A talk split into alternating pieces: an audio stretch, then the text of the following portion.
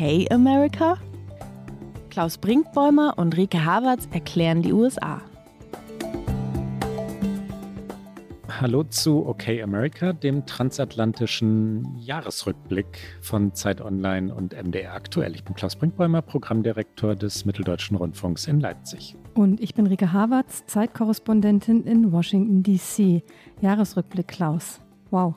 Es ist, ich bringe das Klischee, es ist gerannt das Jahr. Es ist, es ist so schnell vorbeigegangen, Rike. Es ist insgesamt unsere 91. Folge und äh, ja, das Jahr. Wir schauen auf das Jahr zurück. Unsere Hörerinnen und Hörer kennen das schon. Am Ende nach Rubriken vergeben wir Preise und diese Preise sind begehrt. Natürlich und äh, vor allen Dingen müssen wir uns, wo du gerade sagst, 91. Folge, da müssen wir uns natürlich jetzt schon anfangen, was für die 100. zu überlegen, die dann ja, so schnell kann ich es mathematisch nicht überschlagen, aber schnell auf uns zukommen wird. Wie schön. März? Ja, hätte ich jetzt auch geschätzt. Im März. Wir sagen mal März, vorsichtig. Wir freuen uns drauf. Und jetzt, woran erinnern wir uns, wenn wir an die USA 2022 denken? Was ist besonders aufgefallen? Was ist hängen geblieben? Was war traurig? Wir mischen es, das kennt unser Publikum wahrlich, halb persönlich, natürlich politisch, hoffentlich relevant. Und beginnen mit einem schnellen Hin und Her. Ja, genau. Und vielleicht noch mal einmal ganz kurz zur Struktur der Sendung. Sollte es tatsächlich Leute geben, die uns im vergangenen Jahr nicht zum Jahreswechsel gehört haben, was ich mir ja kaum vorstellen kann. Bevor wir in unsere Kategorien gehen und ein bisschen auf die prägenden Personen und Momente gucken, machen wir zu Beginn ein wirklich sehr spontanes, das sind die Momente, die uns ganz schnell einfallen, die einfach prägend waren, die nicht unbedingt relevant sein müssen, aber die uns beide in Erinnerung geblieben sind, wenn wir auf das Jahr 2022 in den USA schauen. Und Klaus, fang doch direkt mal an. Was fällt dir als erstes ein?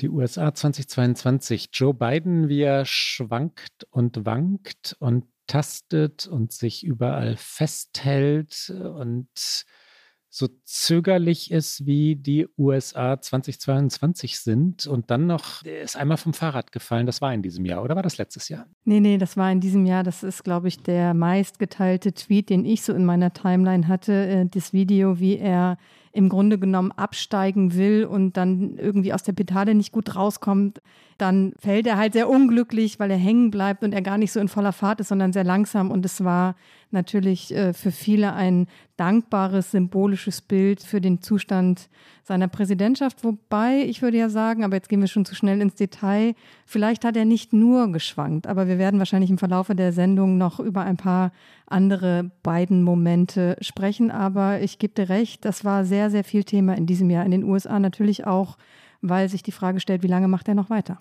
Wenn wir uns vornehmen, wir wollen schnell sein, schnelles Hin und Her. Ich glaube, wir beschleunigen jetzt mal. Ja. Ich, will, ich, ich komme noch mal ganz kurz zu meinem ersten Punkt zurück, Rieke. Was also in einem Satz hängen geblieben ist, der tastende, suchende, zögerliche Joe Biden als Symbolfigur seines Landes. Und jetzt kommst du. Okay, ganz schnell. Die Entscheidung des Supreme Courts Roe v. Wade. Es ging eigentlich nicht um das Grundsatzurteil, dass Frauen das Recht auf einen Schwangerschaftsabbruch im Land garantiert, aber um einen anderen Fall. Und der wiederum hat zur Folge, dass dieses Grundsatzurteil von den neuen Richterinnen und Richtern ausgehebelt wurde. Donald Trump nach den Midterms, also nach der Kongresswahl vom November, wie er schimpfte, wie er nicht damit zurechtkam, dass Ron DeSantis, der Gouverneur von Florida, einer der Sieger dieser Wahl war, Trumps Rivale. Trump, der ja auch schwankte und wankte und tastete und ein ähnlich alter Mann wie Joe Biden ist, geschrumpft ist, würde ich sagen. Der verschwindet so und hält sich an den ewig gestrigen Themen fest, der vermeintlich geklauten Wahl von 2020, die, die aber so richtig niemanden mehr interessiert. Trump, der Mann von gestern, ist eine Figur dieses Jahres.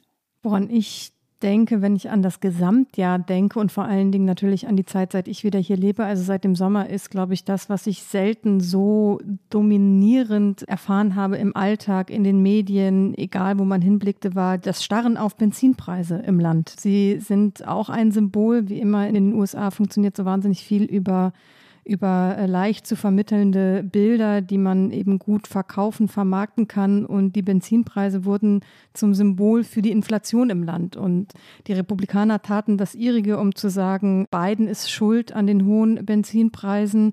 Sobald die wieder fielen, hat Biden äh, getwittert, äh, geinstagrammt, wahrscheinlich noch, weiß ich nicht was gemacht, getiktokt, um zu sagen, hier the prices at the pump are down und ähm, das äh, eine Debatte um diese Benzinpreise, die natürlich nicht auffangen, wie groß natürlich das Problem der Inflation ist in den USA, womit diese Inflation zusammenhängt. Aber die Benzinpreise, das war das, woran sich alle aufgehängt haben.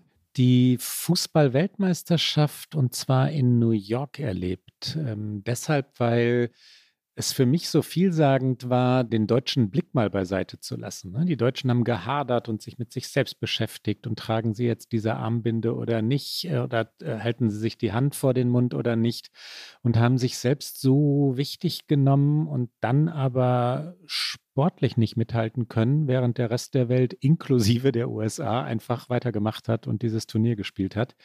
Die Weltmeisterschaft in New York also mit dem deutschen Spiel gegen Costa Rica in der Kneipe Lorelei, die ich sehr empfehlen kann. Kleines Get Out unterwegs. Ja, Lorelei, natürlich. Lower East Side. Und wir Deutschen haben selbstverständlich geweint, als Japan Spanien schlug und wir damit ausgeschieden waren. Jetzt wieder du, Rick. Ron DeSantis, du hast ihn gerade schon ganz kurz erwähnt, für mich eine Figur, eine politische Figur dieses Jahres, nicht nur, weil ich ihn selbst mehrfach erlebt habe, weil ich versucht habe, ihn zu begleiten, so wie man diesen Mann begleiten kann, was so schier unmöglich ist, weil er eigentlich nur ihm genehme Medien seine Termine vorab zukommen lässt, aber es gelingt einem dann trotzdem, vor allen Dingen natürlich im Wahlkampf, weil er stand zur Wiederwahl in Florida als Gouverneur. Er hat klar und deutlich gewonnen und war glaube ich, der einzige Lichtblick aus Sicht der Republikaner fast für bei diesen Midterms, weil er so erfolgreich war auf so vielen Ebenen, nicht nur in der Deutlichkeit seines Sieges, sondern auch wie er, wie er gewonnen hat, unter anderem bei den hispanischen Wählerinnen und Wählern und Donald Trump wird sehr verärgert sein. Insofern, wird Ron DeSantis eine Figur von 2022 und äh, mutmaßlich auch eine prägende für 2023. Frühstück im Weselka. Weselka ist ein Café auf der Second Avenue und jetzt müsste ich aus dem Stand wissen, weil ich einen Block weiter gewohnt habe früher, ob es an der siebten oder achten Straße liegt. Ich bin gerade nicht ganz sicher aus dem Stand. Zwischen siebter und achter Straße, sagen wir mal, behaupten wir mal, dass es an der Second Avenue liegt, ist Tatsache und unsere Hörerinnen und Hörer finden es leicht. Weselka ist ein ukrainisches Café. Man kann auch sagen, eine ukrainische Kneipe alles blau und gelb äh, beflaggt und gestrichen in diesen Tagen und an der Wand steht der wunderbare Spruch Make Borscht, not War. Und Weselka ist eines dieser Cafés, wo man auch stundenlang sitzen bleiben kann und lesen kann oder schreiben kann. Du kennst das, man wird in New York auch relativ schnell verjagt, wenn man dann nichts mehr konsumieren möchte, weil die Ladenmieten so hoch sind, können die Wirte oder beziehungsweise natürlich eher die Besitzerinnen und Besitzer der Restaurants sich das nicht leisten, dass Menschen einfach dort herumlungern. Im Weselka ist das erlaubt. Man wird ja nicht nur in New York rausgeräumt, das ist ja insgesamt eher eine Unart, aber ich muss sagen, ich verstehe es aus so einer Sicht, wenn ich zum Beispiel in, in wirklich kleine Cafés gehe, also jetzt nicht in Starbucks, da ist es mir relativ egal, weil ich glaube, Starbucks verdient genug Geld, ob ich jetzt zwei oder drei Kaffee da konsumiere, aber wenn ich in, was ich immer versuche, auf den Reisen in kleine Läden gehe, in, wie heißt es auf Deutsch so schön, inhabergeführte Cafés und dann da eben arbeite, weil das oft, wenn man auf Reisen ist, die einzige Alternative zu Motelzimmern ist, dann versuche ich schon auch regelmäßig, äh, mich nicht nur an einem Kaffee stundenlang aufzuhalten, weil ich denke, ich nutze ja hier den Raum und den Platz und ähm, dann kann ich auch so fair sein und äh, was konsumieren, aber das nur als Mini-Ergänzung. Na, ich kann es auch wirklich verstehen, weil wenn du dir die engen Läden zum Beispiel an der Bleecker Street in New York anschaust, wo Ladenmieten bei 40, 50.000 Dollar im Monat liegen für richtig schöne Erdgeschosslage und Läden haben im Erdgeschoss zu sein dort, anders geht es nicht, dann ist das klar, ne? dass die gucken, dann immer ganz schnell vorbeikommen, you want your check und äh, also willst du deine Rechnung fragen und dann nach drei Minuten wieder. Aber wir wollten uns kurz fassen zu Beginn. Du bist dran. Jetzt reden wir nicht mehr über das Politische gerade, also nur so halb, weil ein ukrainisches äh, Café, aber da fällt mir natürlich etwas Sportliches ein. Serena Williams Karriereende bei den US Open, das Aus in der dritten Runde nach einem Fight, der Williams und ihrer Karriere angemessen war im Arthur Ashe Stadium und New York brannte im Grunde genommen für Serena Williams. Und ich weiß, wir halten uns kurz, deswegen mache ich hier einen, ich würde vermuten, unter 15 Sekunden mini kleinen Clip-O-Ton, den ich reinschmuggel, weil diese Stimmung einfach so unfassbar war. Es sind äh, die Momente, nachdem sie verloren hatte und es klar war, dass es ihr letztes Spiel gewesen sein wird. Hier ganz kurz einmal Stimmung aus dem Arthur Ashe Stadium in New York. The greatest of all time now knows that her time is finally up here in New York. Simply the best, and she gave it to the end there. That amazing final game. Und ich glaube, wir sind bei Nummer 10. Du 5, ich 5 oder? In meiner Welt habe ich, glaube ich, noch eine, habe ich noch ein Ticket. Stimmt, ich habe angefangen. Ich glaube, wir müssen jeweils noch einmal. Also, wer fällt mir noch ein?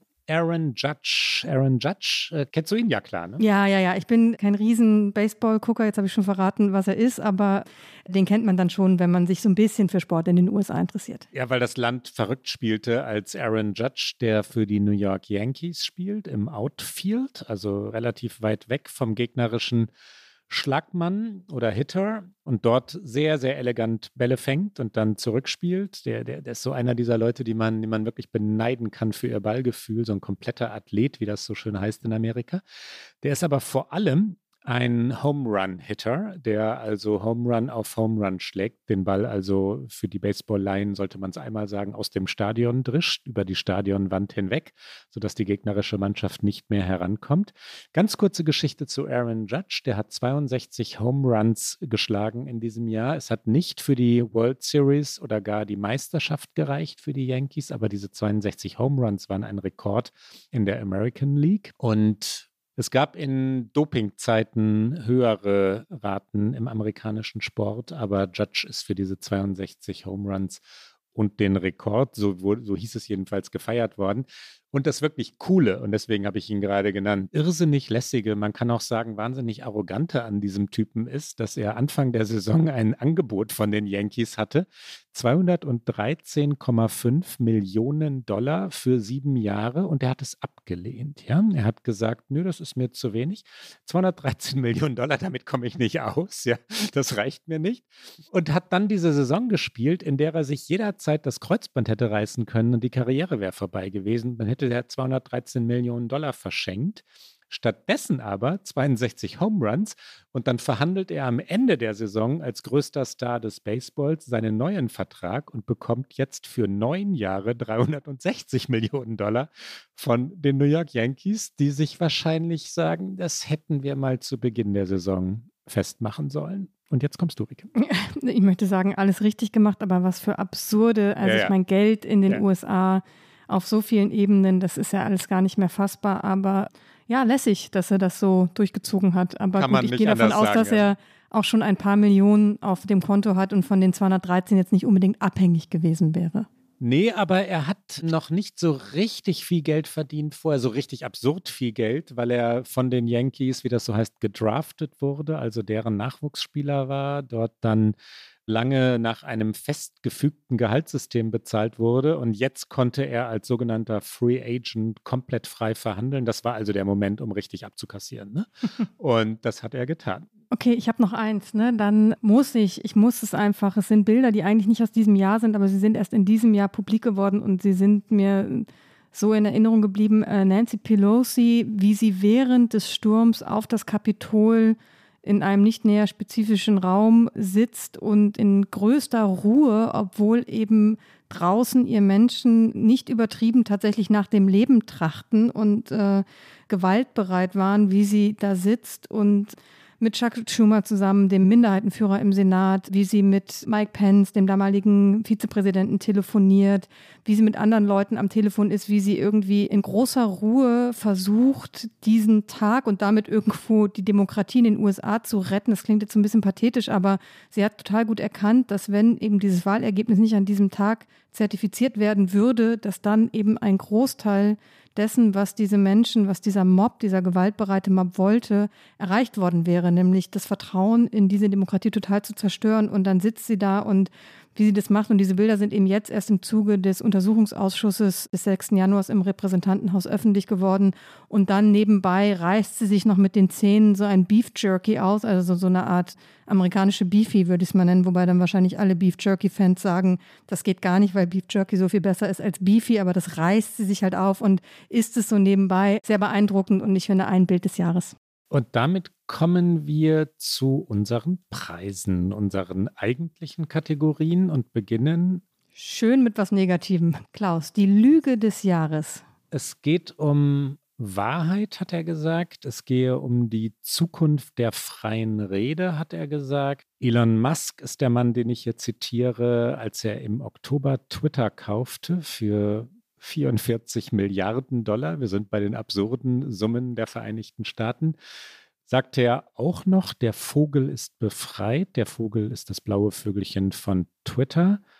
Und was für eine Lüge, ja. Er ist ein, äh, Despot ist ein scharfes Wort, aber er schmeißt Journalisten von der Plattform und lässt sie dann wieder rein. Er bestraft die, die etwas recherchieren und ihn kritisieren weil er sich persönlich angegriffen fühlt, eine Plattform, ein Marktplatz der freien Meinung in einer demokratischen Gesellschaft ist Twitter unter Musk nicht. Die Lügen des Jahres. Und deine?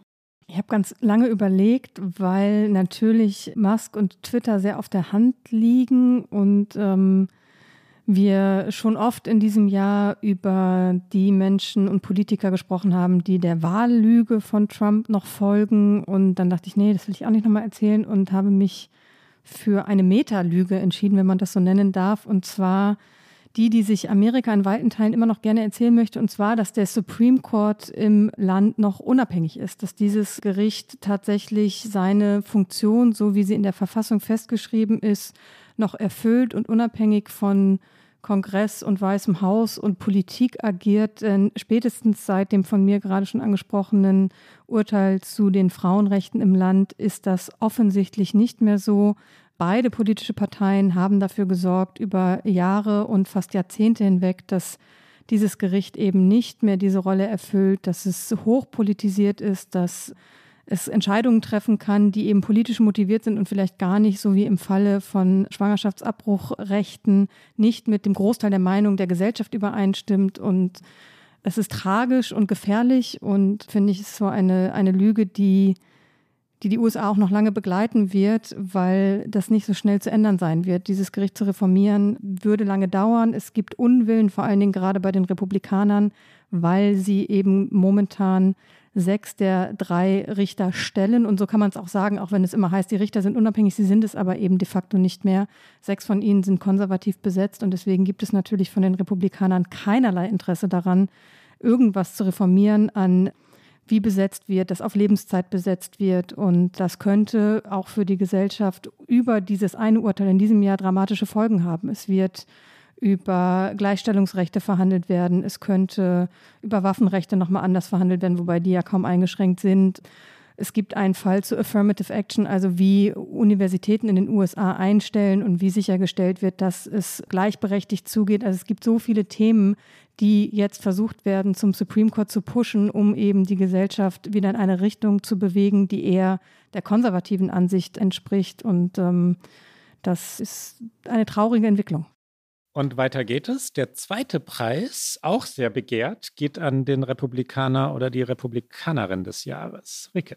Ja, was vielleicht nicht so offensichtlich ist. Erst dachte ich, ah komm, schreibe ich Ron DeSantis rein. Und dann dachte ich, ah, es gibt auch noch andere, die für die Republikaner eigentlich ein, ein gutes Jahr hingelegt haben. Und äh, das sind Brian Kemp und Brad Raffensperger in Georgia. Äh, Brian Kemp ist dort zum Gouverneur gewählt worden gegen Stacey Abrams und er hat der Partei gezeigt, wie man in einem Bundesstaat, der immer mehr zu einem wirklich Swing State und auch Battleground State wird, gewinnen kann. Er ist konservativ, er hat alle Inhalte drauf, die man so drauf haben muss als Republikaner im Amerika 2022. Aber er ist definitiv kein Trumpist. Er hat sich von Trump auch distanziert. Er musste in der parteiinternen Vorwahl gegen einen Trump-Kandidaten antreten, hat ihn locker aus dem Feld geschlagen. Und insofern könnte Georgia für die Republikaner, auch wenn sie da, wie wir in der vergangenen Folge erzählt haben, die Senatswahl gerade verloren haben in der Runoff-Election, da aber tatsächlich mit einem Trump-Kandidaten gegen Raphael Warnock, den Demokraten, der jetzt sechs Jahre Senator in DC ist. Und Kemp hat eben das Gegenbeispiel gebracht, wie man in diesem Staat als äh, Republikaner gewinnen kann. Und Brad Raffensperger, den ich gerade nannte, das war derjenige, der diesen so berühmt gewordenen Anruf von Donald Trump nach der Wahl 2020 bekam, er solle ihm doch bitte die nötigen Stimmen noch auftreiben, damit Georgia als Staat doch an Trump und nicht an Biden gehen würde. Und Raffensperger als Secretary of State in Georgia, der eben dafür zuständig ist, die Wahlen dort zu überwachen, hat sich geweigert und er ist auch wieder gewählt worden. Wer ist dein Republikaner, deine Republikanerin? Liz Cheney, die durchhält, die wirklich eisern an ihrer Darstellung des 6. Januar 2021 und man kann sagen, an der wahren Darstellung jenes 6. Januar bleibt, die sich damit gegen ihre komplette Partei, die Republikaner nämlich, gestellt hat. All die ja, Anhänger Donald Trumps oder die Opportunisten, die geschaut haben, wie weht denn jetzt der Wind und äh, wie steht der Rest der Partei zu Trump, tragen wir die Lüge mit. The Big Lie, wie sie in Amerika heißt, also die Lüge vom Wahlbetrug, von der gestohlenen Wahl. Liz Cheney hat gesagt, nein, das gefährdet die Demokratie. Und wir haben sie schon mehrfach in unseren Sendungen gehabt, deswegen genügt, glaube ich, die Kurzfassung. Liz Cheney, Tochter Dick Cheneys, des legendären, um nicht zu sagen diabolischen Vizepräsidenten der Ära George W. Bush war eine republikanische Galionsfigur und sie hätte durchaus irgendwann Präsidentschaftskandidatin oder Vizepräsidentschaftskandidatin oder irgendetwas Wichtiges werden können. Und jetzt hat sie sich selber aus dem Spiel genommen und das wusste sie. Ne? Sie ist bei den Vorwahlen, also wie gesagt, nicht bei der eigentlichen Wahl im November, sondern bereits bei den parteiinternen Vorwahlen zum Repräsentantenhaus in ihrem Heimatstaat Wyoming, wo sie einst populär war, ausgeschieden, geschlagen worden von einer nicht sehr bekannten Kontrahentin namens Harriet Hageman. Und damit könnte Liz Cheneys Karriere erledigt und beendet sein. Sie hofft wohl noch auf ein Comeback. Ob diese Partei es ihr aber ermöglicht, ist zu bezweifeln. Es wird wirklich interessant sein zu sehen, welche Rolle sie findet für sich jetzt, wo eben mit dem zu Ende gegangenen Jahr auch der Untersuchungsausschuss zum 6. Januar, in dem sie ja eine prägende Figur war, zu Ende gegangen ist und äh, wie dann ihr Jahr 2023 ohne Amt, ohne eben öffentlichen Auftritt über diesen Ausschuss, wie das aussehen wird. Kommen wir zu den Demokraten des Jahres. Wer fällt dir da ein, Klaus? Wer ist bei dir ganz oben auf der Liste? Das muss nach meinem Gefühl Nancy Pelosi sein, auch wenn es nahe liegt und wir natürlich bisweilen nach Überraschungen suchen. Aber Nancy Pelosi ist so eine legendäre Figur in ihrer Partei. Sie hat nun wahrlich eine Ära bestimmt. Sie hat auch das ja, Bild von Frauen in der Politik und man muss sagen, dass die Selbstverständlichkeit, dass Frauen an der Macht sind in der Politik und zentrale Rollen dort übernehmen, geprägt, entwickelt, dominiert. Nancy Pelosi scheidet aus, aus der machtvollen Rolle. Sie scheidet noch nicht aus dem Repräsentantenhaus aus. Aber wenn man sich mal die Jahreszahlen anschaut, 1987 trat sie ins Repräsentantenhaus ein. Sie war dessen Sprecherin seit dem 3. Januar 2019, also die Mehrheitsführerin, weil die Demokraten die Mehrheit hatten. Sie war dies bereits von 2007 bis 2011, hat also die Mehrheiten für Barack Obama und dessen Weißes Haus organisiert. Und jetzt im November 2022 erklärte sie, nicht wieder antreten zu wollen als Sprecherin. Eine Ära endet. Rike, und für dich? Hm, ja, auch finde ich ein offensichtlicher äh, Sieger bei mir oben auf dem Treppchen John Fetterman, der in Pennsylvania für die Demokraten den einzigen Senatssitz geflippt hat. Ich glaube, ich hatte das vor ein paar Folgen schon mal gesagt, der also einen bislang republikanischen Senatssitz jetzt demokratisch gemacht hat. Und es war ein auf vielerlei Ebenen harter Wahlkampf, weil Pennsylvania ist der Heimatstaat von äh, Joe Biden. Pennsylvania ist der Staat, in dem die Demokraten eigentlich eben die, die weiße Wählerschaft immer lange Jahre dominiert haben, das dann aber jetzt nicht mehr unbedingt haben, siehe auch der äh, republikanische Senator, der es vorher war. Es war ein harter Wahlkampf, weil Fetterman mitten im Wahlkampf einen Schlaganfall hatte. Er musste seine Kampagne aussetzen und es natürlich dann die Debatte darum gab, ist er fit genug, um so einen stressigen Job antreten zu können? Sollte er gewinnen? Ist er überhaupt noch fit genug für diesen Wahlkampf? Es gab hässliche Szenen von den Konservativen, die sich teilweise über ihn lustig gemacht haben, weil er Wortfindungsschwierigkeiten hatte, was nach einem Schlaganfall ein ganz übliches Symptom ist und nichts mit seiner intellektuellen Qualifikation zu tun hat. Und ähm, Fetterman ist nicht der typische US-Politiker, der überall im Anzug auftritt oder halt dann nur mit aufgekrempeltem Oberhemd, wenn es eben in die Szenerie passt, sondern Fetterman trägt gerne Hoodies. Er ist jemand, der tatsächlich, glaube ich, das schafft, was die Demokraten neu lernen müssen, nämlich nicht nur weiße Wählerschaften an der elitären Ost- und Westküste anzusprechen, sondern eben auch die Menschen, die im ländlichen Raum in Pennsylvania wohnen. Und äh, das hat er geschafft. Er hat gewonnen und insofern ist er vielleicht so ein bisschen das Gegenstück zu Brian Kemp bei den Republikanern in Georgia, dass er den Demokraten auch nochmal neu etwas beibringen kann. Und ansatzlos, Rike, geht es weiter. Die Frau des Jahres, das meint natürlich auch außerhalb der Politik. Ja, und natürlich wollte ich da Nancy Pelosi sagen, so wie du es schon gesagt hattest, sie ist schon weg. Aber das ist kein Problem, weil es gab viele beeindruckende Frauen des Jahres, unter anderem Ketanji Brown Jackson. Sie ist die erste Frau am von mir ebenso kritisierten Supreme Court, was aber ihre Karriere, ihre Leistung, ihre historische Wahl nicht mindert. Sie ist am 30. Juni 2022 vereidigt worden und ähm, sie hatte, wie alle Richterinnen und Richter, die zu diesem Posten berufen werden, ein Senate Hearing. Also sie musste sich vor dem Senat Anhörungen stellen. Auch da gab es unter anderem wirklich absurde Szenen, weil Ted Cruz, der republikanische Senator aus Texas, versucht hat, sie über gewisse äh, Genderbücher, die in Bibliotheken liegen, wo sie eine Schirmherrschaft hat, aus seiner Sicht unangemessen sind und hat sie dazu befragt, was jetzt wenig mit ihrer Qualifikation als Supreme Court Richterin zu tun hat. Sie hat das alles gut gemeistert. Was ich einmal einspielen möchte, ist ein ganz kurzer Ausschnitt aus der ersten Sitzung dieses Ausschusses, wo sie ein Eröffnungsstatement gehalten hat und wo sie explizit ihre Töchter anspricht, die zwei Töchter, die direkt hinter ihr saßen und wo sie erzählt, ich muss es glaube ich gar nicht wirklich wortgenau übersetzen, sondern sie sagt, wie schwer es einfach ist, beides zu vereinbaren, eben diese Ungerechtigkeit, unter der Frauen immer noch leiden, dass eine so außergewöhnliche Karriere wie sie und Kindererziehung an die Maximalbelastungsgrenze geht und viele es einfach auch nicht schaffen und immer irgendein Kompromiss gemacht werden muss. Und sie sagt, es ist eben super schwer, beides zu vereinbaren und dass sie es nicht immer geschafft hat. Sie sagt das so ganz offen und dass sie aber hofft, dass sie eben auch ein Beispiel dafür ist, wie es eben mit Entschlossenheit, mit harter Arbeit und mit Liebe dann doch gelingen kann. Und es ist, man merkt, wie bewegt sie da ist. Und ähm, ihr Weg an den Supreme Court ist eben auch ein Weg, der ihren Töchtern aufzeigt, was in den USA möglich sein kann. Hier kommt einmal Ketanji Brown Jackson. Girls, I know it has not been easy as I've tried to navigate the challenges of juggling my career and motherhood. And I fully admit that I did not always get the balance right.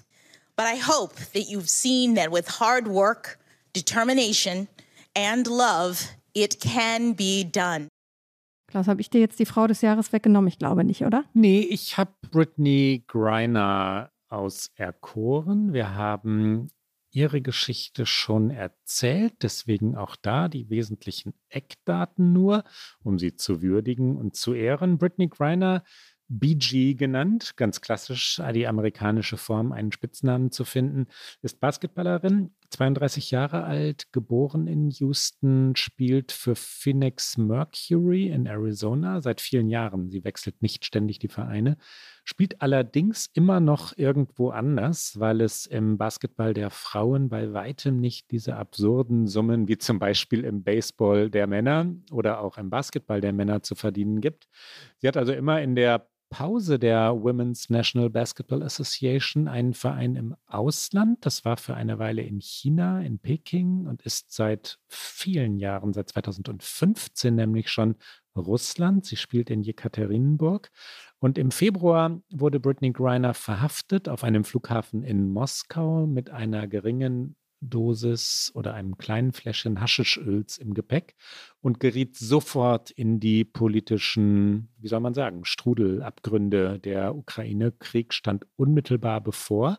Sie war ein Pfand im Machtspiel zwischen Russland und dem Westen, wurde zu neun Jahren Haft verurteilt wegen illegalen Drogenbesitzes und einer Geldstrafe obendrein. Nach acht Monaten kam sie frei nach sehr, sehr mühsamen Verhandlungen und jetzt ist sie wieder in den USA, hat gesagt, sie werde wieder spielen für Phoenix. Die, die sie getroffen haben, sagen, sie sei gemessen an dem, was sie hinter sich hat. Es war eine harte Haft, eine, nach allem, was man weiß, gruselig harte Haft in jetzt guter, stabiler Verfassung. Sie will weitermachen mit dem Leistungssport. Dann mach doch direkt noch weiter mit dem Mann des Jahres. Und das ist reine Ironie. Wir hatten ihn schon, haben wir vorhin gesagt, niemand darf zwei Preise gewinnen. Wir brechen die eigenen Regeln auch mal ganz gerne. Ich weiß gar nicht, ob wir es gesagt haben, aber wir machen ja unsere eigenen Regeln. Ich hatte gesagt, Nancy Pelosi hatten wir schon. Und jetzt sage Stimmt. ich, Elon Musk bekommt einen zweiten Preis. Er wird Mann des Jahres. Und das ist natürlich reine Ironie. Aber er hat Amerika geprägt in diesem Jahr. Elon Musk durch seine Twitter-Übernahme, durch die Veränderung der Regeln der Kommunikation. Er greift in die Demokratie ein, ja, er greift in Außenpolitik ein. Er kündigt der Ukraine die Nutzung von Satelliten auf, wenn er mit der Ukraine unzufrieden ist und macht dann das wieder rückgängig. Also Männer wie Musk oder wie Zuckerberg von Facebook haben sich dazu auserkoren, Weltpolitik zu bestimmen, nicht nur technologisch die Art, wie wir leben, zu diktieren, sondern sich wirklich einzumischen. Legitimiert sind sie durch gar nichts außer durch Reichtum. Elon Musk hat, wenn man ihn kurz erklären will, die südafrikanische, die kanadische, auch die amerikanische Staatsbürgerschaft. Ich habe ihn übrigens in der letzten Sendung, in unserem letzten Podcast fälschlicherweise als Gründer von Tesla bezeichnet. Das stimmt nicht. Er ist sehr früh eingestiegen bei Tesla. Tesla wurde 2003 von Martin Eberhard und Mark Tarpenning, ich weiß nicht, wie man ihn ausspricht, Tarpenning oder Tarpenning, ich weiß nicht, welche Silbe man betont, gegründet. Und 2004 stiegen die Investoren ein, also die richtig großen oder reichen Investoren inklusive Elon Musk, ein Jahr nach der Gründung. Das ist wichtig. Musk war eine Zeit lang der reichste Mann der Welt. Das allerdings ist er nicht mehr, seit er Twitter gekauft hat. Zur Legende gehört äh, vielleicht dieser eine Satz noch, dass er als Kind gehänselt wurde, einmal eine Kellertreppe hinabgeschubst wurde oder eine Treppe, ich weiß gar nicht, ob es ein Keller war, eine Treppe hinabgeschubst wurde, im Krankenhaus lag nach dem Sturz und dann sehr, sehr jung neun oder zehn Jahren, da widersprechen sich die Quellen ein wenig, anfingen, sich vor den Computer zu setzen. Und ein Genie, so jedenfalls würde Elon Musk über Elon Musk sagen, wurde geboren. Ein Genie entstand. Rike. Und du? Ehrlich gesagt habe ich keinen. Nicht so richtig. Ich finde, es ist ein Jahr gewesen, in dem Männer auf so vielen Ebenen ein so schlechtes Bild abgegeben haben. Über Musk hast du gerade länglich gesprochen. Über Trump wollen wir gar nicht mehr so viel reden. Harvey Weinstein, der gerade verurteilt wurde wegen aller seiner sexuellen Übergriffe und Vergewaltigungen. Weinstein, einer ehemals der großen Hollywood-Produzenten. Jeff Bezos, der Amazon-Gründer, der wollte, dass in Rotterdam Teile einer historischen Brücke abgebaut werden, damit seine dort gebaute Luxusjacht durchpasst und nicht einen Umweg fahren musste.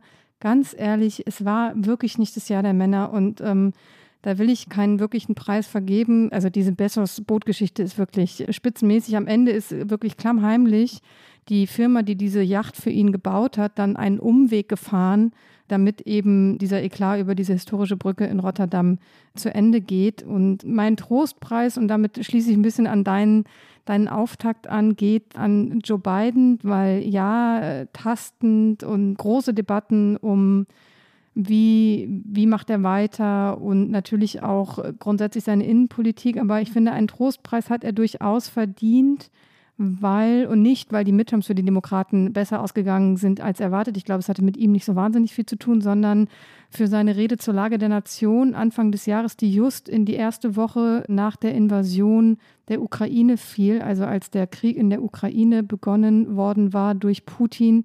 Und er begann diese Rede zur Lage der Nation mit Außenpolitik, was einfach nie passiert, weil die Rede zur Lage der Nation, wie es eben schon heißt, ist eine Rede zur Lage der Nation. Das bedeutet in den USA immer zuerst Innenpolitik und eine Nabelschau. Und er hat sie mit Außenpolitik begonnen, mit einem sehr klaren und deutlichen Bekenntnis zur Ukraine. Und er hat bislang an diesem Bekenntnis sehr konsequent festgehalten. Und ich finde dafür, das dürfen wir in einer Jahresendfolge durchaus erwähnen.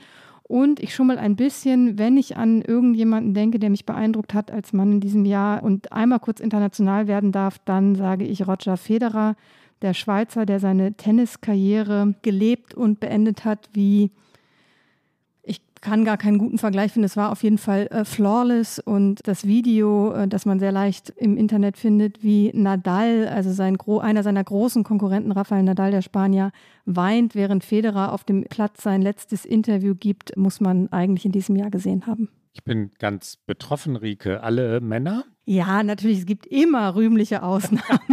alle amerikanischen Männer. Ich hoffe doch. Und es, wer fällt mir denn ein? Männer, die Ezra Klein mit seinem Podcast bei der New York Times, Trevor Noah, den du so magst, Comedians also, Springsteen mit seinem Album, Schriftsteller fallen mir ehrlich gesagt gleich, gleich zahlreich ein.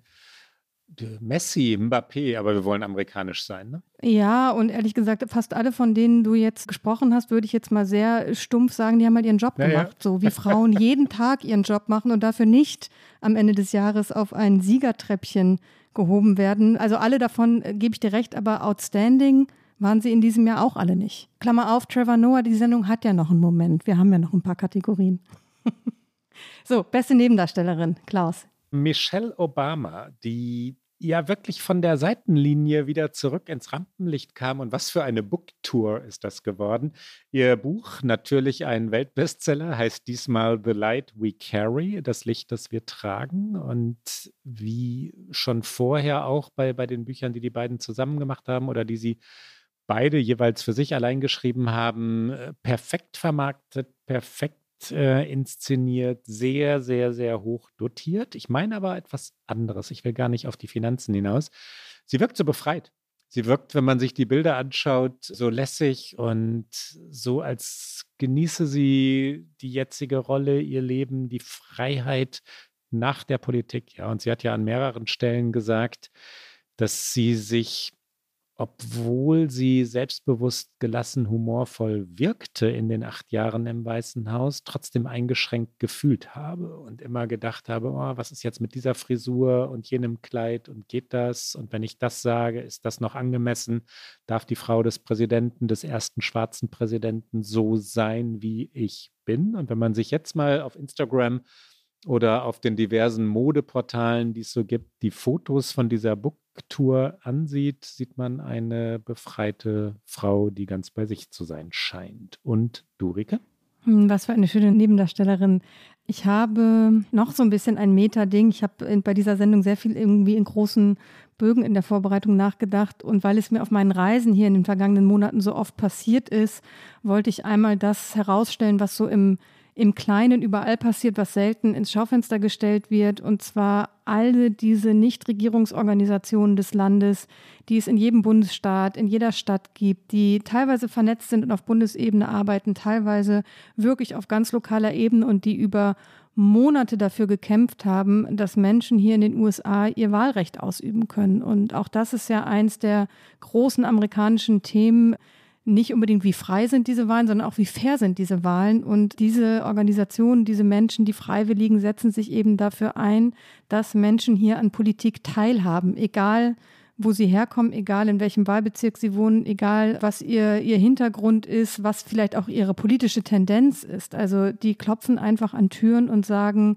Hast du dich für die Wahl registrieren lassen? Planst du zu wählen? Also, und das ist ja das Absurde, dass man hier in den USA auch zum Beispiel Michelle Obama ist jemand, die vor den Midterms Videos rausgebracht hat, wo sie sagte, make a plan to vote, also dass man hier wirklich plant, wählen zu gehen, weil es eben auch nicht an einem Sonntag stattfindet, wo viele Leute frei haben, weil man eben registriert sein muss, all diese Dinge und äh, deswegen der Preis stellvertretend an alle, die in diesem Land versuchen, dafür zu sorgen, dass eben möglichst viele Menschen teilhaben an Politik.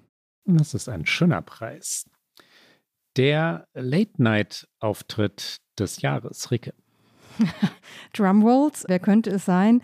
Trevor Noah natürlich. Du hast es schon erwähnt, dass ich ihn sehr schätze und er hatte jetzt Anfang Dezember seine letzte Sendung. Er hat 2015 von Jon Stewart die Daily Show übernommen. Es war ein schweres Erbe, das kann man sagen, weil Jon Stewart war sowas von übergroß zum Ende der Daily Show, dass man sich fragen musste, wer, wer kann dem folgen und ich finde, Trevor Noah ist dem gefolgt und er hat die Show zu seiner gemacht. Ähm, er hat die Sendung globaler gemacht. Er stammt aus Südafrika, ist der erste Südafrikaner, der eine US-amerikanische Late-Night-Show übernommen hat. Und ähm, das merkt man teilweise in den Themen jetzt in den letzten Wochen und Monaten. Er hat viel zum Beispiel auch über die Proteste im Iran gesprochen. Also er hat die Sendung, politisch war sie schon immer über Jon Stewart, aber er hat sie über Amerika hinaus ein bisschen geöffnet. Und ähm, auch hier ein, ein kurzer Clip, der aus dem, also es sind Ausschnitte aus seiner letzten Sendung, die den Humor von ihm zeigen. Ich kann die Witze jetzt nicht wirklich ins Deutsche übersetzen, weil sie verlieren so viel, weil es viel mit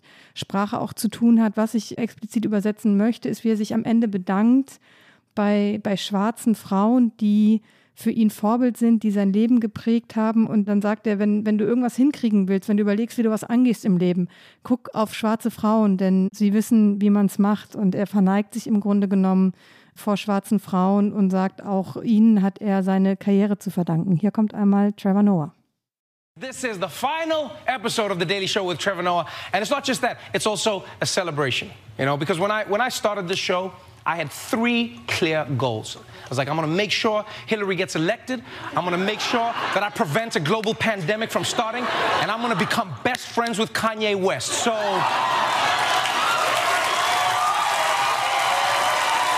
Think it's time to move on. So you just leaving a job to do nothing? Wow, you really are half white. The whole time here, it felt like it was just the two of us immigrants just coming together to tell Americans what was wrong with them, which they always appreciate. I'll tell you now, do yourself a favor. You truly want to know what to do or how to do it, or maybe the best way or the most, the most equitable way? Talk to black women. They, uh, they're a lot of the reason that I'm here, and so I'm grateful to them. I'm grateful to every single one of you. This has been an honor. Thank you. Er war ein offensichtlicher Kandidat für diese Kategorie. Klaus, hast du jemand anderen? Ja, und einen, der keiner ist für diese Kategorie. Äh, eigentlich kann er diesen Preis nicht gewinnen und dann aber doch. David Letterman hat Late Night ja in Wahrheit erfunden oder jedenfalls zu dem gemacht, was sie heute in den USA ist. Also dieses Kulturgut der Late Night Show. Ja, das ist sehr, sehr, sehr von Letterman geprägt worden. Dann aber ist er ausgestiegen, weil es ihm reichte. Und dann hat er sich im Privaten vergnügt, hat äh, auch einfach lange Pause gemacht. Jetzt trägt er einen langen weißen Bart und lange weiße Haare.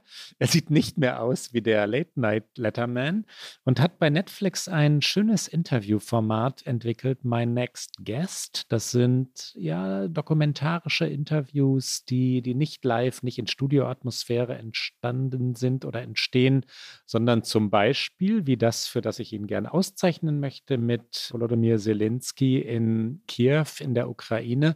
Größtenteils oder passagenweise ist, glaube ich, die korrekte Bezeichnung, in einer U-Bahn geführt, dann natürlich auch an anderen Orten ein bewegendes Gespräch. Wir hören einen kurzen Ausschnitt, einen Zusammenschnitt. Зараз ви чуєте сирену? Yes, I can hear the siren.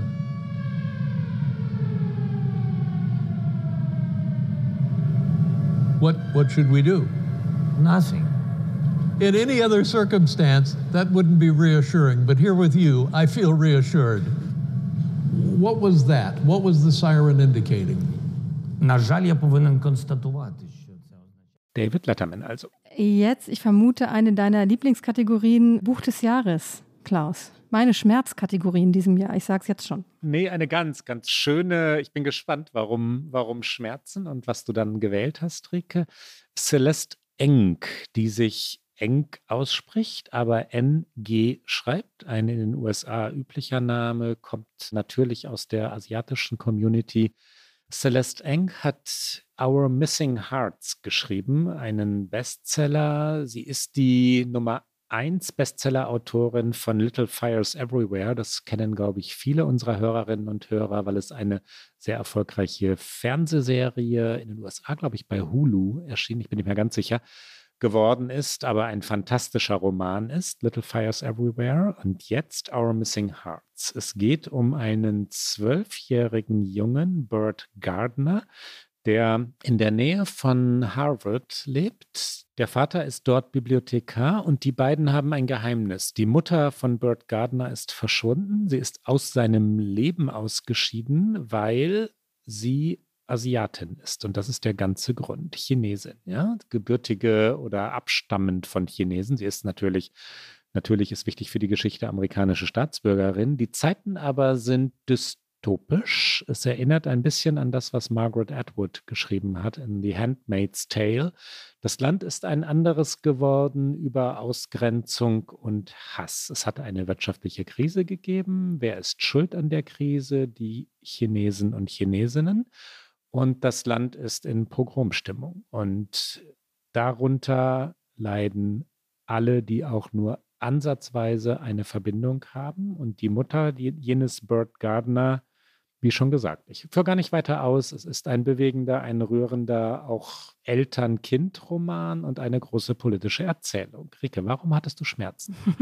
Weil das eins der Bücher ist, die bei mir auf dem Bücherstapel liegt, den ich einfach nicht lese. Und ich habe fast das ganze Jahr, was auch überhaupt nicht schlimm ist, äh, damit verbracht, politische Bücher vor allen Dingen zu lesen. Und deswegen ist meine Romankenntnis sehr gering. Und deswegen empfehle ich jetzt auch ein politisches Buch und zwar die Autobiografie von Raphael Warnock, dem äh, wiedergewählten Senator aus Georgia, der aber nicht nur Senator ist, sondern auch Pastor in der Kirche von Martin Luther King in Atlanta, Georgia, wo er noch regelmäßig sonntags auch predigt. Und er hat A Way Out of No Way geschrieben. Ich bin mir nicht ganz sicher, ob es auf Deutsch erschienen ist. Ich bin fast überzeugt das nicht. Ich habe es auf Englisch gelesen. Man kann es auf jeden Fall bekommen in Deutschland und es ist jetzt nicht das übermäßig reflektierteste autobiografische Buch eines Politikers. Natürlich sind die immer in schönen Farben gemalt, aber es erzählt sehr viel über eine schwarze Kindheit im Süden, weil er kommt aus Georgia, aus Savannah. Er ist in Armut aufgewachsen und wie ihm dieses Land eben Dinge nimmt, weil er einfach äh, schwarz ist und wie dieses Land ihm aber auch Dinge ermöglicht, weil es dann Sozialprogramme gibt, die ihm eine Universitätsausbildung ermöglichen und vor allen Dingen diese Teile, das Politische, finde ich dann gar nicht mehr so super interessant, kommt aber auch nicht so lang vor, aber dieser, dieser Weg aus dieser Familie mit elf Geschwistern zu nicht nur in den Senat, sondern auch in eine der wichtigsten Kirchen Amerikas ist interessant zu lesen. Die Serie des Jahres. Fiktional, weiß ich gar nicht. Muss sie, muss sie nicht sein, die Serie. Muss sie nicht, aber da bin ich ein bisschen besser aufgestellt und möchte die fünfte Staffel Yellowstone empfehlen. Eine und dazu vielleicht ein kleines Mini-Get-Out. Es gab im Atlantic ein äh, sehr, sehr langes Stück über diese Serie, die noch nicht mit besonders vielen Preisen ausgezeichnet wurde, die bei den Emmys gerne leer ausgeht im Vergleich zu Succession, obwohl eigentlich ähnliche Familiendynamiken erzählt werden. Nur ist Yellowstone so ein bisschen abgestempelt als das ist die Redneck-konservative Serie und kommt deswegen im liberalen Hollywood unter dem Preisverleiher nicht so gut an. Dabei ist es eine fantastische Serie und ähm, man muss kein Redneck-Konservativer sein, um diese Serie gerne zu gucken. Kevin Costner spielt die Hauptrolle einen äh, Ranchbesitzer in Montana und ähm, daraus aus seiner Familie, aus seinem Leben dort als Rancher, aus Fragen, wie geht man mit Indigenen dort um, wie geht man mit reichen New Yorkern um, die dort Golfplätze bauen wollen. All diese Themen, Klimawandel, kommen in dieser Serie zur Sprache und in diesem Jahr ist die fünfte Staffel lang erwartet jetzt angelaufen und erzielt mit die höchsten Einschaltquoten in den USA tatsächlich. Und ich kann mich nicht entscheiden, weil ich sowohl Succession als auch The Marvelous Mrs. Maisel verehre. Succession haben wir schon mehrfach angesprochen.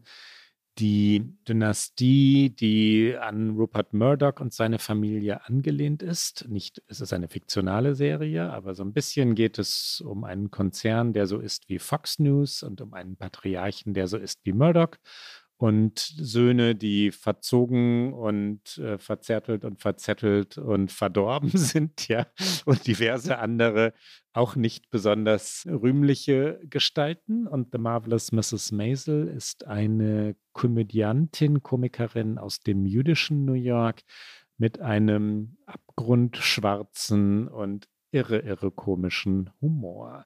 Harry und Meghan übrigens sind nicht meine Serie des Jahres. Und weiter geht es. Ich habe es noch nicht mal angefangen zu gucken. Ich verweigere mich bis dato noch. Song des Jahres. Ich möchte am liebsten noch mit dir wetten, aber wahrscheinlich möchtest du mit mir nicht wetten. Ich würde wetten, ich wüsste, wer bei dir Song des Jahres ist, aber. Ja, und zwar gewinnt Only the Strong Survive. Das ist das erste Lied, der Titelsong des neuen Springsteen-Albums. Diesen Slogan oder diesen Satz, Only the Strong Survive sagt natürlich eine weise Mutter zu ihrem Sohn, nur die Starken kommen durch.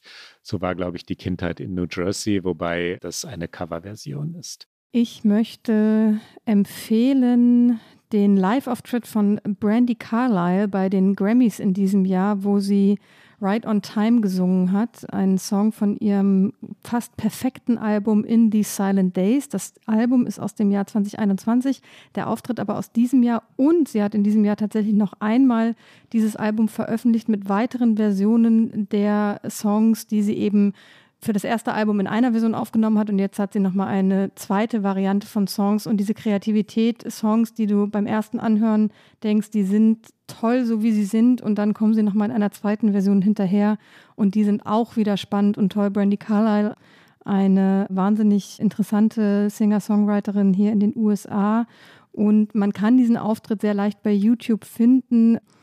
Die GEMA ist sehr streng, deswegen müssen wir verweisen auf selber reinhören, aber es lohnt sich dann auch, ich glaube, sowohl das ganze Springsteen-Album als auch das ganze Carlyle-Album auf den Plattformen der Wahl zu hören. Und damit, Klaus, zu unseren Städten des Jahres. Das langsame New York, von dem ich schon geschwärmt habe, das mich tatsächlich überrascht hat. Also in New York Urlaub zu machen und nichts geplant zu haben, war eine neue Erfahrung für mich. Nicht zu sagen, ich muss um 10 Uhr da sein, um 12 Uhr da sein, um 13 Uhr da sein, wie ja das Korrespondentenleben in New York war. Ne? Und die Stadt hat etwas Hektisches, Atemloses, das ist jetzt keine überraschende Beobachtung, Lautes auch noch und äh, Gedrängtes, Klaustrophobisches, man kann die Adjektive oder die substantivierten Adjektive endlos fortsetzen. Ich war eine Woche lang dort und hatte keine einzige Verabredung vorher geplant. Ich hatte mir nichts vorgenommen und so ist New York am allerschönsten. Für mich war es eine neue Erfahrung und die habe ich geliebt. Das kann ich empfehlen. Zu Fuß durch New York, mit dem Fahrrad durch New York, nicht zu viel zu planen, sich nicht vorzunehmen, ich muss aufs Empire State Building oder ich muss Little Island sehen, die neue kleine Insel im Hudson River, die sich lohnt. Nee, man muss sie nicht sehen, man sollte New York wahrnehmen und nach oben schauen und langsam unterwegs sein. Rike, und du?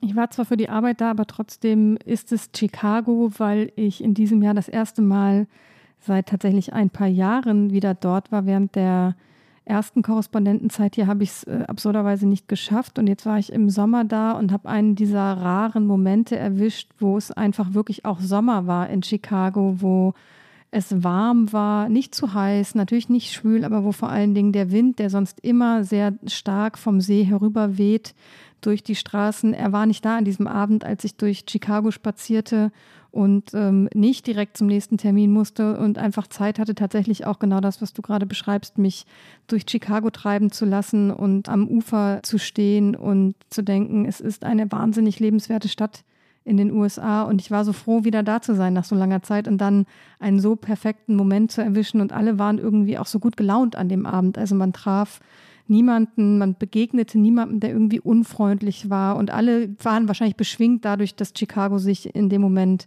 so wahnsinnig von seiner besten Seite zeigte. Werbung Prime-Mitglieder hören Okay America bei Amazon Music ohne Werbung. Lade noch heute die Amazon Music App herunter.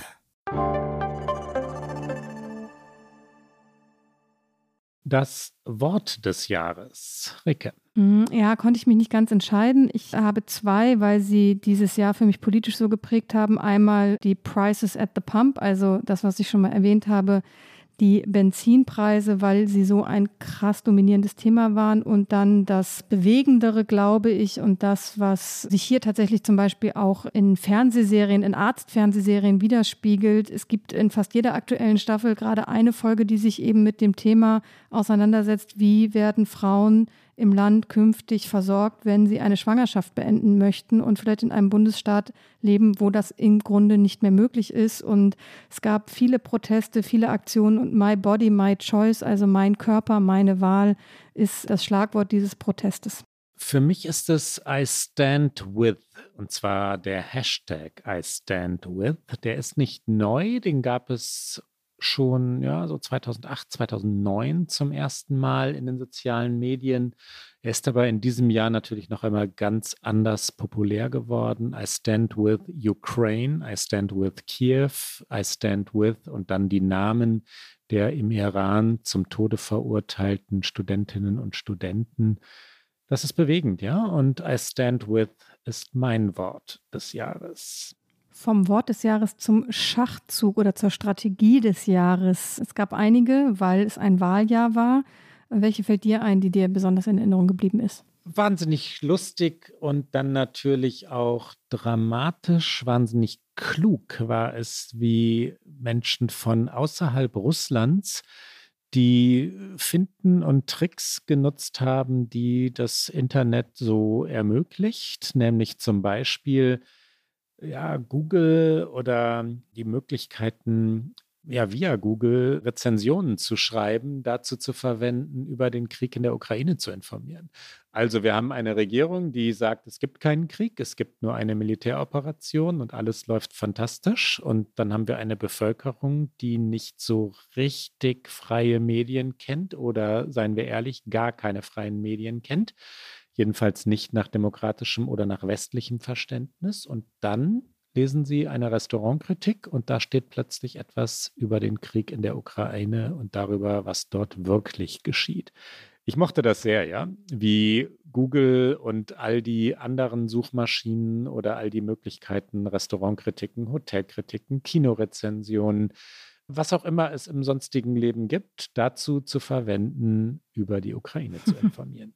Und du, Rika? Ich bin zurück ins Politische äh, nochmal gerutscht. Und zwar haben die Demokraten in Kansas aus meiner Sicht eine wahnsinnig gute Strategie gefahren. Da ging es nämlich nach dem Urteil des Supreme Courtes im Sommer, aber noch vor den Midterms im November, um ein Referendum, was die Abtreibungsrechte im Bundesstaat enorm eingeschränkt quasi unmöglich gemacht hätte. Und äh, dieses Referendum in einem konservativen Bundesstaat, die Republikaner hatten gehofft, das wird nach dem Grundsatzurteil ihr Moment, wo sich endlich alles auszahlt und wo alle Bundesstaaten folgen. Und Kansas ist ein sehr republikanisch dominierter Bundesstaat.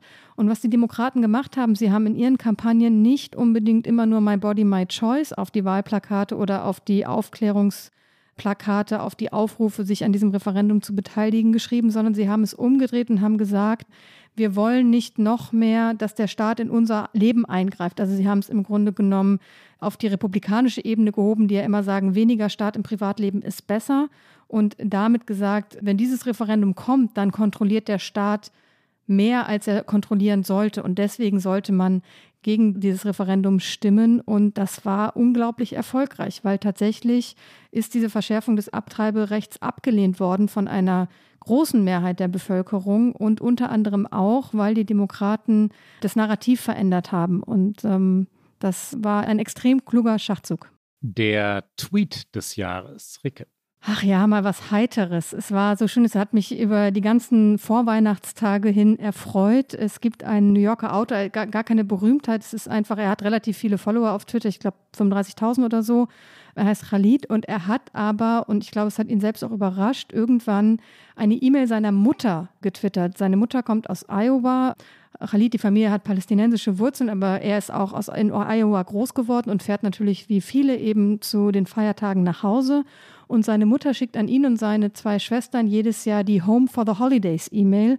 Und wie Khalid selbst schreibt, ein unglaublich detaillierter Einblick darin, wie ich es schaffen werde, in einer Woche 15 Pfund zuzunehmen. Denn genau darum geht es in dieser Mail eigentlich ein detaillierter Ablauf, wann, wie, welche Mahlzeit eingenommen wird. Es geht nur um Essenslogistik. Es geht darum, was abends gegessen wird, was für ein Snack gereicht wird, ob der Cheesecake Snickers oder Blueberry sein soll. Und der Tweet ging viral. Ich glaube, zum Stand, als ich das letzte Mal geguckt habe, hatte er mehr als 145.000 Likes. Das muss man schon erst mal schaffen.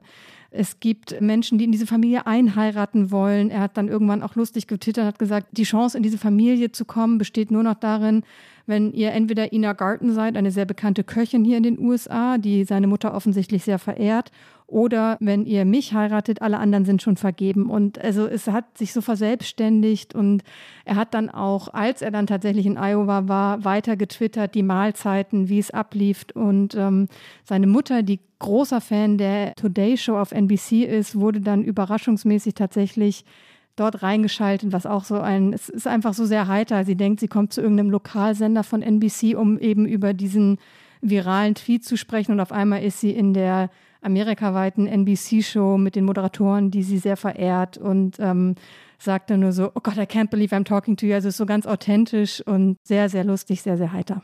Ich verlinke den Ursprungstweet in den Show Notes, wer den Thread nachlesen möchte. Klaus, bei dir? I Need Ammo, Not a Right von Zelensky. Ammo steht für Ammunition, also ich brauche Munition und keine Mitfahrgelegenheit. So wurde es ja ins Deutsche übersetzt. Er hat es auch gesagt, er hat es jetzt nicht originär im allerersten Moment also getwittert und trotzdem ist es natürlich ein Tweet geworden, der um die Welt ging. Von den Tweets zu den Schlagzeilen.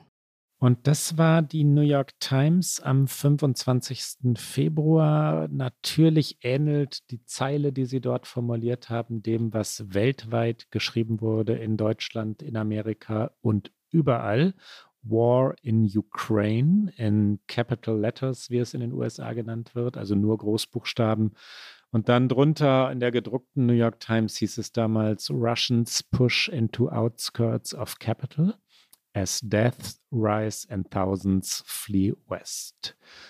Und das hat so etwas von dieser epischen Wucht, die die großen Zeitungen dieser Welt haben. Die New York Times, so war sie nach dem Tod Kennedys, also nach der Ermordung Kennedys oder Martin Luther Kings oder nach dem 11. September. War in Ukraine, 25. Februar. Ricke.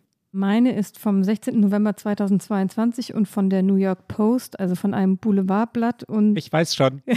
aber es sind eher die, die kleinen Letter, nicht die großen, obwohl die New York Post sehr bekannt ist für die flächendeckenden Seiten Einsen. Und auf dieser Seite 1 stand aber ganz unten in einer verschämten Zeile Florida Man makes announcement, page 36. Und es war der Verweis auf die erneute Präsidentschaftskandidatur von Donald Trump. Und für mich war diese Zeile so symptomatisch nicht nur dafür, dass Rupert Murdoch Trump fallen gelassen hat, den er mit groß gemacht hat, den er über Jahre hinweg ähm, unterstützt hat, über, über seine konservativen Medien auch, sondern eben symptomatisch dafür, dass diese Kandidatur von Trump nicht so richtig etwas ausgelöst hat in den USA. Und äh, ja, es ist tatsächlich so. Es ist eine Randnotiz. Keine Ahnung, ob er sein Momentum nochmal findet im neuen Jahr. Ich zweifle daran. Ich glaube es nicht. Ähm, und das war eine, finde ich, sehr gelungene kleine Zeile.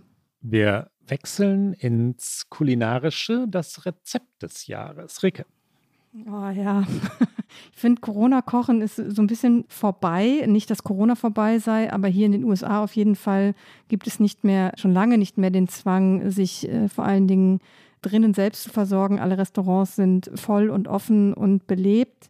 Ich hatte sehr viele lange Autofahrten in den vergangenen Monaten und deswegen empfehle ich jetzt einfach mal was Ungesundes für den Notfall. Ist nicht Beef Jerky. Ich glaube, einige stehen da auch drauf. Das kann ich leider nicht essen. Aber mein Go-To-Notfall-Bag ist immer eine Tüte Barbecue-Chips. Und wenn man dann zu Hause ist, dann kann man sich durch das wirklich sehr große Barbecue-Soßen-Sortiment der Supermärkte probieren und einmal im Jahr darf man dann auch einmal die Ribs auf den Grill schmeißen und mit den entsprechenden Barbecue-Soßen essen. Ich liebe ja, ich beichte jetzt auch etwas, amerikanisches Frühstück und ich meine das Ungesunde. Ich meine jetzt nicht so ein, eine halbe Orange oder so, was man alles ja einzeln kaufen kann in den Delis, also in den Feinkostläden New Yorks oder den, den kleinen Läden an der Straßenecke. Nee, ich meine schon Omelettes und Pancakes und French Toast und empfehle damit es konkret wird, ganz konkret Eggs Benedict. Eggs Benedict, kurz, wir sind bei Rezept, ne? Rezept des Jahres. Ja gut, mein Rezept war Chipstüte aufreißen. Chipstüte aufreißen ist ein super Rezept. Ich werde, es wird jetzt ein bisschen komplizierter. Eier pochieren. Pochieren ist ja schon kompliziert. Also man schlägt das Ei, beziehungsweise man befördert es ganz vorsichtig, damit es nicht auseinanderfällt, aber ohne die Schale in das kochende Wasser. Es muss Essigwasser sein, also mit ein wenig Essig das vorher aber im Topf zum Schwingen gebracht wurde durch einen, wie soll ich sagen, durch, ich sollte es, glaube ich, nochmal chronologisch machen. Ja? Zuerst bringt man Wasser zum Kochen, dann erweitert man es durch ein wenig Essig, dann nimmt man den Schneebesen und erzeugt einen Strudel. Das Wasser muss sich drehen und dann wird vorsichtig das Ei hineingegeben. Das, der Strudel sorgt dafür, dass das Ei zusammenbleibt und dass es nicht in alle Richtungen auseinanderfließt. So werden Ex Benedict gemacht, beziehungsweise die pochierten Eier, die das Zentrum von Ex Benedict sind. Und um mich etwas kürzer zu fassen, es braucht dann, wie heißen die Dinger eigentlich? English Muffins, ne? Diese Toastbrötchen. Ja. Es braucht äh, Sauce Hollandaise, es braucht gebratenen Speck oder Schinken, wobei Norwegian Eggs Benedict, heißen die Norwegian? Ich glaube schon, Norwegian, also mit Lachs in Wahrheit noch viel besser sind. Und dann vielleicht, wenn man es jedenfalls mit Lachs macht, statt des Schinkens ein paar Kapern obendrauf. Eggs Benedict. Gut, und wenn du vor deinen Eggs Benedict sitzt, woran denkst du dann voller Hoffnung, wenn du über dieses Jahr nachdenkst? Das ist der beste Übergang des Jahres. Der bekommt einen Preis und ich denke an die Wahl am 8. November und zwar deshalb, Rike, weil die Lüge abgewählt wurde. Die Lüge vom Wahlbetrug. Die amerikanische Gesellschaft war es leid und hat eine Rückkehr zur Normalität, jedenfalls ja, doch, sie hat eine Rückkehr zur Normalität gewählt. Es ist nicht klar, ob es dauerhaft ist. Das, äh, deswegen habe ich gerade meine Zweifel so irgendwie in den Satz hinein gemurmelt. Es ist nicht klar, ob nicht Trump 24 wiederkommt oder irgendjemand wie Trump, aber für den Moment haben sich die USA beruhigt, normalisiert, haben die Vernunft gewählt und das macht Hoffnung. Und du? Die Wahl klar. Ein anderer Moment, die Unterzeichnung des Respect for Marriage Act. Das ist ein Gesetz, das gleichgeschlechtliche Paare schützt und wie es im Amerikanischen heißt, interracial couples. Und dafür gibt es einfach kein gutes deutsches Wort. Menschen, die eben zusammen sind und nicht beide weiß sind oder beide schwarz. Und dieses Gesetz garantiert ihnen dieselben Sozialleistungen wie anderen Paaren, endlich, endlich, endlich, nach langer Zeit. Es garantiert allerdings nicht das Recht zu heiraten. Das gibt es bereits, also die Ehe für alle gibt es durch eben auch ein Urteil des Supreme Court. Nur die Sorge ist bei vielen nach dem Urteil Roe v. Wade, dass der Supreme Court als nächstes tatsächlich dieses Recht angreifen könnte und sich einen Fall vornehmen könnte, in dem das dann wieder zur Debatte steht. Das äh, Gesetz ist trotzdem ein Hoffnungsmoment, weil es eben A einen Schutz bietet und gesetzlich verankert ist und weil es ein überparteilicher Beschluss war. Ein Dutzend republikanischer Senatoren und 39 republikanische Mitglieder des Repräsentantenhauses haben mit für dieses Gesetz gestimmt. Wichtig sind vor allen Dingen die Senatoren, damit es eben die Zweidrittelmehrheit geben konnte. Und ähm, das ist ein Gesetz, das zum Beispiel zeigt, es ist genau so, wie auch die Umfragen im Land sind, dass nämlich eine Mehrheit der Bevölkerung, äh, die letzten Umfragen waren so bei rund 70 Prozent, 68, dafür sind, für die Ehe für alle, die dafür sind, dass eben diese Paare gleiche Rechte bekommen. Und das war auch eine große Feier im Weißen Haus. Joe Biden hat es auf dem äh, South Lawn unterschrieben äh, mit vielen Gästen und ähm, ja, mein Hoffnungsmoment. Und vom Hoffnungsmoment zum amerikanischen Moment. Ganz privat. Wie privat wirst du, Klaus?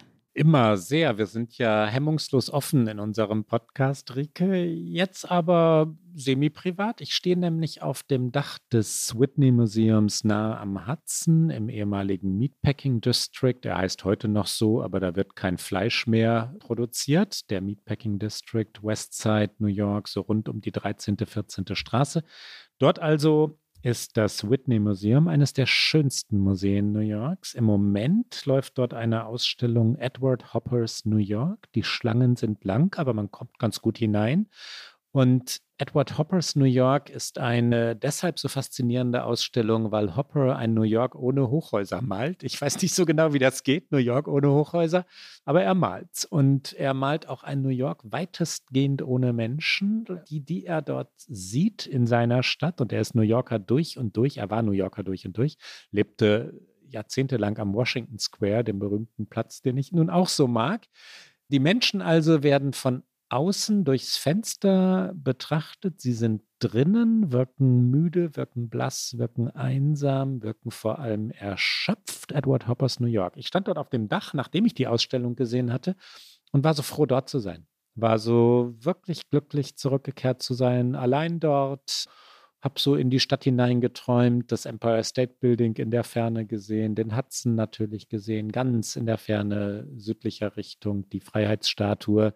Das war mein privater Moment und schön war er. Eine kleine New York-Sendung hast du draus gemacht, Klaus. Verblüffenderweise, ganz seltsamerweise. Und jetzt kommst du? Bisons sehen auf Antelope Island in Utah und sich dabei sehr klein fühlen und äh, nicht durch Zäune oder so davon getrennt sein, nicht irgendwie durch Giftshops abgelenkt sein, sondern es ist tatsächlich nur Natur und äh, die Bisons. Sehr schön. Das ist aber auch ein schönes Bild. Und damit, Rike, war es das für 2022, nicht wahr? Bis auf unser natürlich letztes Get Out für 2022. Das sollten wir auf jeden Fall noch machen. Wir machen ein letztes Get Out.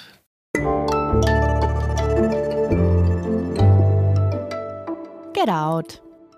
Rike, unsere Frage lautet immer, was hast du mitgebracht? Was hast du mitgebracht? Eine Verneigung habe ich mitgebracht und zwar vor der journalistischen Arbeit der New York Times, die in einer Geschichte, die heißt Putins War, zeigt, wie der vermeintliche Spaziergang, ich mache noch ein letztes Mal in diesem Jahr die Air Quotations, wie eben dieser Spaziergang Putins mit seiner Invasion in der Ukraine zu einer Katastrophe für ihn wurde, zu einer Katastrophe für Russland wurde. Und ich spreche jetzt nicht über die humanitäre Katastrophe natürlich in der Ukraine für die Menschen in der Ukraine, sondern es ist eine Recherche aus der Innenansicht Russlands. Deswegen heißt sie auch Putins War und sie stützt sich auf Interviews, auf abgefangene Daten und Dokumente, auf geheime Schlachtpläne was für eine Recherche, was für eine Aufarbeitung. Man findet sie leicht bei der New York Times unter Putins War und ich verlinke sie natürlich auch. Und du, Klaus? Ich bin heute, weil ich zufällig vor ein paar Tagen in einem dieser Bücher geblättert habe, bei Elliot Irvitt. Elliot Irvitt ist ein inzwischen 94 Jahre alter Fotograf, ganz dezent kann man wahrscheinlich sagen, ehemaliger Fotograf.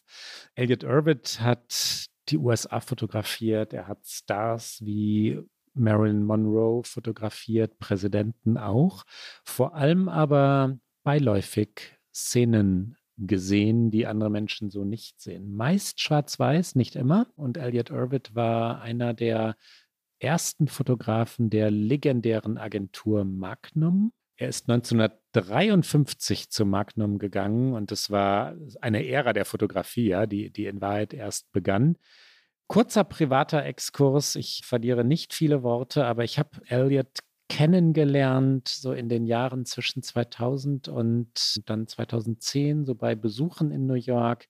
Er war verheiratet mit der wunderbaren Schriftstellerin und Filmemacherin Pia Frankenberg und in deren Wohnung am, im Westen des Central Parks konnte man auch recht schön über New York schauen. Ich glaube, der Satz ist erlaubt. Und ein wunderbarer Gastgeber, ein ganz intellektueller Mann, der alles sah, was andere Menschen nicht sahen. Falls, ich, es ist nicht mehr die Zeit für Geschenke, Weihnachten ist vorbei, aber falls unsere Hörerinnen und Hörer eines der Bücher schenken wollen, und wir sind ja in der Rubrik Get Out, es gibt einen New York-Bildband, der heißt, wie die Stadt heißt. Aber noch besser ist ein Buch namens Snaps. Das meint Schnappschüsse, also relativ beiläufig entstandene Fotografien und meisterlich ist noch untertrieben. Und damit sind wir zum letzten Mal in diesem Jahr am Ende, oder? Ja, das war es zumindest für dieses Jahr 2022. Sie hören uns alle zwei Wochen donnerstags auf Zeit Online, auf mdr.de und natürlich auf allen guten Podcast-Kanälen. Kommen Sie gut ins neue Jahr. Die nächste Folge am 12. Januar. Fragen Sie uns gern, wenn Sie Fragen haben. Wir möchten mal wieder eine Frage-Antwort-Show machen. Wenn Sie uns also schreiben wollen, erreichen Sie uns unter okamerica.zeit.de. Ein gutes neues Jahr und bis bald. Bis bald.